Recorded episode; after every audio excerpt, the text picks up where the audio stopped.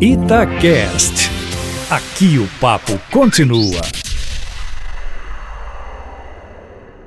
Olha, o Supremo Tribunal Federal deu uma no cravo e outra na ferradura ontem, para variar. No cravo deu quando, complementando uma decisão da semana passada, consagrou por sete votos a quatro, com um voto meio pedra, meio tijolo da ministra Carmen Lúcia, que o Correio, vítima de delação, tem de ser ouvido depois do depoimento do réu delator. Essa reunião da semana passada, como a de ontem, mostrou novamente um STF dividido, em que quatro ministros votam invariavelmente na mesma direção, sobretudo quando se trata da Lava Jato, e os outros variam. E deu uma na ferradura.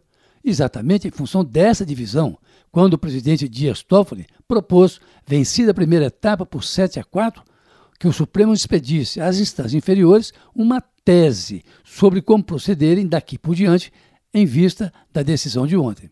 Nesse caso, teria havido duas votações? Sim. A primeira, quando o STF decidiu que o delator tem que depor antes do delatado, 7 a 4, com o voto da ministra Carmen exigindo que o delatado prove que tenha sido prejudicado na decisão do juiz, como se uma condenação não fosse por si só um prejuízo. Quando isso estava decidido, faltando o voto de Marco Aurélio, que não esperou o final da reunião da semana passada, mas com Toffoli já adiantando o voto dele e com isso dando maioria à questão do delatado versus delator, o presidente Dias Toffoli sugere, ao final, o que prometera na semana passada. Ele falou de uma tal modulação, só que agora com o nome de tese, no que foi contraditado por Lewandowski, que rotulou a sugestão de modulação e, com isso, deixando o presidente da corte numa saia justa, porque modulação exige quórum qualificado, ao passo que a tese não. E o que Dias Toffoli quer é essa tese, até para explicar às instâncias inferiores que a decisão de ontem não significa zerar os casos da Lava Jato e devolver os processos para os juízes, o que poderia ajudar, por exemplo, o ex-presidente Lula, entre tantos outros casos que não dizem respeito, claro, à Lava Jato.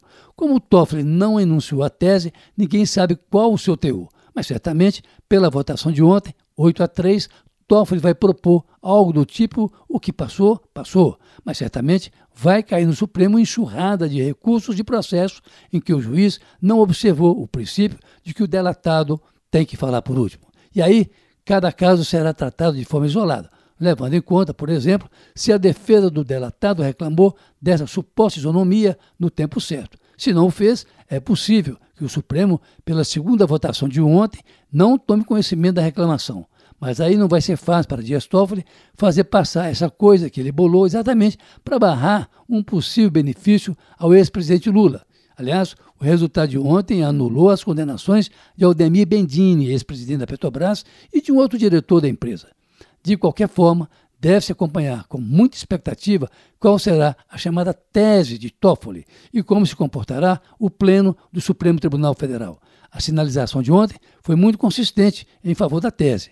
Mas quem aproveitou a sessão de ontem do STF foi o ministro Gilmar Mendes, que gastou mais de meia hora para desancar Lava Jato e até dizer que Moro e os procuradores praticaram a tortura psicológica para obter delações ditas premiadas, além de ler vários telegramas divulgados pelo DNT7 Brasil. Carlos Lindenberg, para a Rádio Tatiaia.